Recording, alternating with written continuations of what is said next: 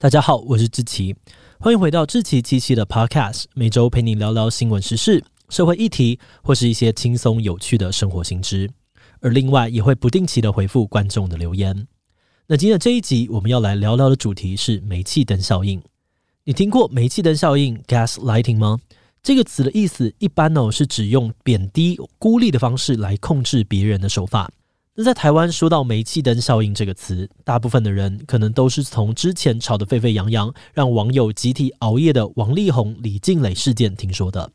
当时在社群上面，有些人就用煤气灯效应这个心理学的名词来分析这个事件。他们觉得王力宏就是利用这个方法在控制对方。也有些人会说，煤气灯效应其实就是 PUA 的一种，都是某些男性用来情感操控女性的手法。不过这集我们不会去比较煤气灯跟 PUA 的相似程度，也不会特别去套用分析这个案例，而是会把焦点放在煤气灯操控法的本身，因为它可能比我们想象的更容易出现在你我的日常生活当中，而且也可能会对生理健康、心理健康造成严重的危害。那在这集讨论当中，我们会介绍煤气灯效应到底是什么，为什么会有人用这种方式来操控别人。如果真的遇到了，又可以怎么处理呢？不过，在进入今天的节目之前，先让我们来谢谢一下长期支持新媒体创作者的正成集团。正成集团成立于一九五九年，到了现在已经成为了摄影与影视市场的龙头。我们现在摄影棚里所有的器材，不夸张，真的是所有的器材都是跟他们购买的。一直以来，他们都是这个影音时代下新媒体创作者的最佳伙伴。而前阵子，正成集团也推出了他们的电商品牌正成购物网，里面除了有 Podcast、YouTube 影片拍摄适用的设备，针对一般民众的需求也能够满足。像是我们自己就在上面选购了 Rode 的麦克风、录音界面、拜耳的耳机、蔡司的镜头、蓝光的灯光等等，让我们的节目品质有了很大的进步。如果大家有任何的器材需求，都可以到正成购物网去看看哦。好的，那接下来就让我们进入节目的正题吧。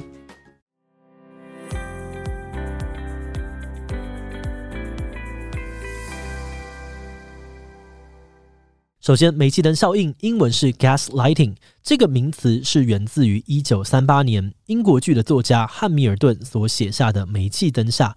（Gaslight） 这个剧本。《煤气灯下》在一九四零和一九四四年的时候，陆续被拍成了两部的同名电影。那这部电影讲的是，有个男人娶了一个有钱的太太，而为了侵占他老婆的财产，这个丈夫就用一系列心理控制的手段，想要让妻子觉得自己精神失常。这个丈夫运用的其中一个手法，就是故意让家里的煤气灯忽明忽暗。当他的妻子反映说：“哎，那个灯怎么怪怪的？”时，他就回答说：“嗯，没有啊，这个煤气灯明明一直亮着，是你自己神志不清才会看到它一闪一闪的吧。”那因为这个老公不断的从中作梗，质疑妻子所认知到的事物，后来这个妻子也慢慢的开始相信自己可能精神有问题，陷入了自我否定当中。而在这部电影上映之后，煤气灯效应就开始被人引用，成为了一个心理治疗的术语。具体来说，煤气灯效应指的是一个人因为不断的被别人质疑，所以开始不再相信自己原本对世界的感知、看法，甚至扭转自己的记忆，任由自己给别人摆布。根据美国家庭暴力热线 NDVH 的网站，煤气灯操控法有五个常见的手段。第一，加害者会不断地否认受害者听到、看到或是记得的事情，有的时候也会假装不记得受害者所说的事，然后指控对方：“你就整天记错东西啊！你真的很爱编故事诶。”第二，在沟通的过程当中，加害者也非常善于转移话题。比如说，当受害者莫名的被质疑，想要澄清的时候，他们反而打断或质疑受害者说：“你看，你又在那边闹。”不让对方把话给说完。第三，如果无法成功的转移焦点，加害者还会直接拒绝沟通，反过来指控受害者说：“你只是想要误导我，或者说我不想听这些，来强硬的结束对话。”第四，当受害者表示自己很受伤的时候，加害者会贬低这些情绪反应。认为是受害者太小题大做、太敏感了。第三，有的时候加害者的攻击还会融合一些刻板印象，例如啊，你们女生就是那么的神经质，你们黄种人就是贼头贼脑的之类的。久而久之哦，受害者可能就会被潜移默化、不知不觉的内化这些标签，渐渐的变了一个人。那听到这边，有些人可能会问：哎，这么夸张的做法，怎么可能会有效呢？当事人都没有注意到吗？为什么逃不开？其实很多现实生活的案例呢，煤气灯效应常常会出现在亲密的或是权力不对等的关系当中。例如，加害者可能是比较强势的伴侣、家人、朋友，或是公司里面的上司。我们可以想象，当公司里面的主管对属下说：“你能力那么差，去外面一定找不到别的工作。”那为了证明自己有能力，下属可能会努力加班，但是过度加班又可能会导致过劳，让工作效率下滑，又更容易被上司骂。在这个恶性循环里面，这位员工可能就会慢慢的失去自信，开始相信自己就跟主管说的一样，是个工作能力很烂的人，也更加不敢离职去找其他的工作，任由主管摆布。那刚刚讲的这个呢，是职场的例子哦。另外还有一种常见的状况是发生在亲密关系当中，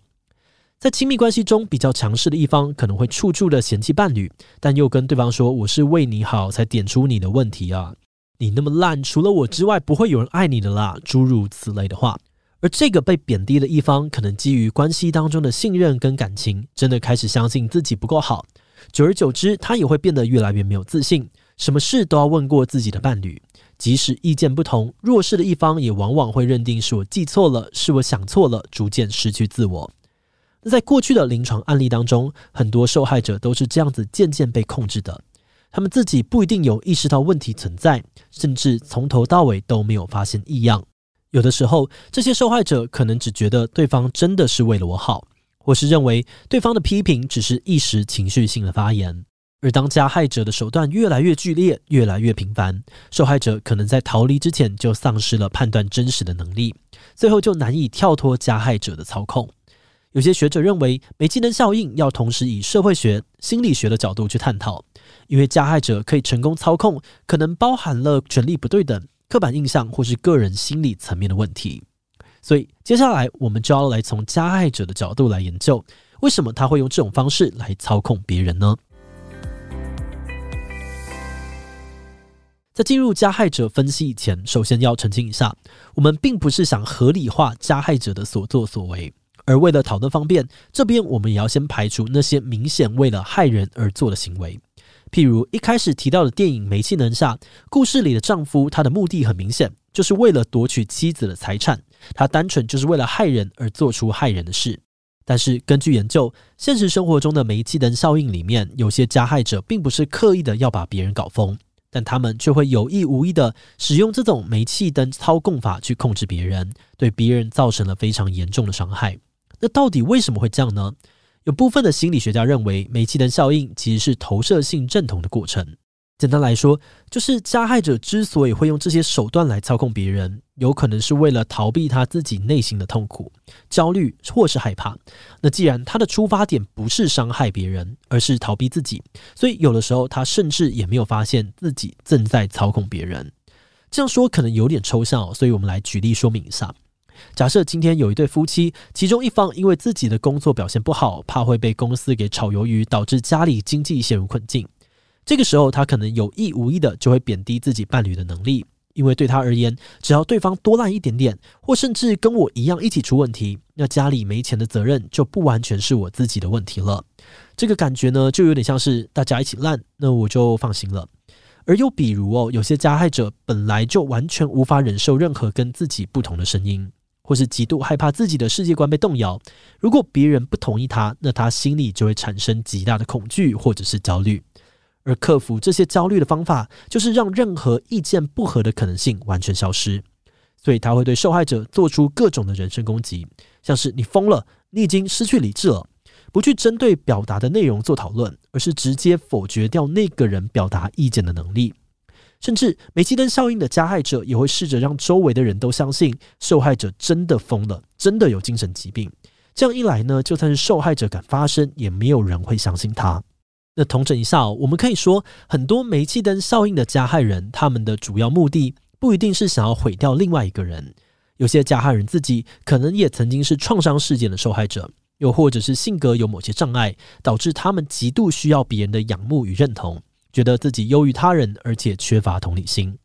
好的，看完了加害者的角度哦，接下来就让我们回到受害者来看看，如果遇到了别人在用煤气灯控制自己，要怎么办呢？关于摆脱煤气灯效应，首先要处理的第一步，就是要先意识到自己成为受害者了。虽然这往往是最困难的其中一个部分，但还是可以尝试去留意一些征兆。比如说，你是不是开始怀疑自己？是不是经常不开心？连做一些小事都常常出错，老是要跟别人道歉，需要帮别人找理由等等。那如果很不幸的，你发现自己好像成为受害者了，那专家建议你可以试着找一个自己可以信赖的家人、朋友或是心理师谈谈自己目前的状况。而另外，在人身安全许可的条件下，你也可以试着搜集证据，尝试记录自己身上发生的事情，像是拍照、写日记等等。这样子，如果你下次再面对质疑，你就可以确认说，这个到底是自己真的记错了呢，还是别人想要混淆你？最后，专家强调，在关系当中设下界限也是很重要的。虽然每个人都有亲密情感的需求，但不管两个人的关系再怎么亲密，一个人的自我价值都不需要征求对方的同意。无论如何，都还是要记得保有自己作为一个独立个体的意志。不过说真的，我们这边能提供的都只是很粗浅、很概略性的方法。每个受害者面对的情况可能非常不同，所以真的深陷其中的话，还是建议你直接寻求专业的心理咨商服务哦。制作这集主题的时候，我们在搜集资料的过程当中有注意到，虽然电影《煤气灯下》的剧情常常被当作是煤气灯效应的经典例子。但其实现实生活中可能出现的状况往往没有那么的戏剧化，但也因为现实不那么的戏剧化，所以才更加的难以察觉。